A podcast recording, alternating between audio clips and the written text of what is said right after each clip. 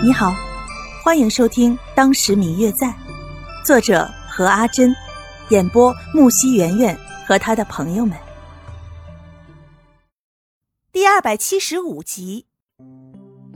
白若秋离家已经三年多了，当初走的时候不过就是一个没有长开的十五岁的小女孩，这几年在外奔波，再加上已为人妻，无论是身形还是相貌。都与当初有了变化，变得更加的成熟有魅力了。走到哪儿都总是会不自觉地吸引别人的目光。这样的一位女子，自然也没有人与当初那个青涩的小姐联系在一起。所以，竟是没有一个人发现眼前这个与这个长得高高大大的、看着很是斯文的书生打扮的男子在一起的年轻女子就是自家的小姐。夜晚。万籁俱寂，天上繁星点点。白若秋躺在床上，看着窗外的繁星，怎么也睡不着。阿轩，你睡了吗？睡不着吗？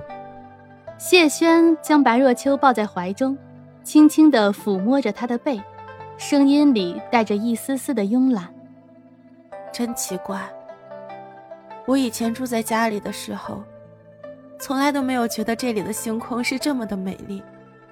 嗯，你看，那里的星星。小时候我娘亲告诉我，那是织女星。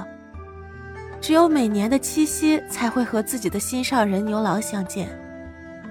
那个是天狼星，据说是北边，是会带来灾难的。哎，阿轩，你别动。感觉到身后男子的小动作。白若秋扭了扭自己的身体，却没想到离谢轩更近了。若秋，我爱你。感受到身后男子的气息加重，白若秋不禁脸红了起来。虽然两个人在一起很多次了，但是这一次却是在自己的家中客房中，心里面感觉有些兴奋，又有些别扭，象征性的推了几次。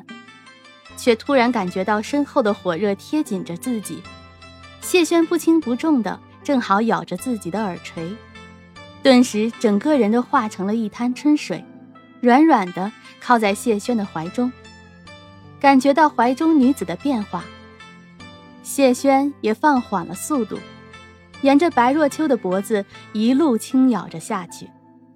当谢轩扯开白若秋的衣物时，白若秋却突然想起来，这里是客房，就算离其他人隔得比较远，心里面还是有些不踏实，便缠着谢轩两个人偷偷的来到了自己的闺房。自己的闺房因为很久都没有人住，所以也没有人在附近守夜，但是每天还是会有人来打扫。一进房间，谢轩便吻了上去。辗转反侧，让白若秋有些招架不住。两个人一路向前，最后倒在了自己的床前。床上是自己临走前缝制的鸳鸯被，本来是为自己与谢轩缝制的，却赶上自己与刘静安大婚，家里人便一直放在这里。如今倒是让谢轩与他用上了。鸳鸯戏水的图案就那么突然的闯入到了两个人的视线。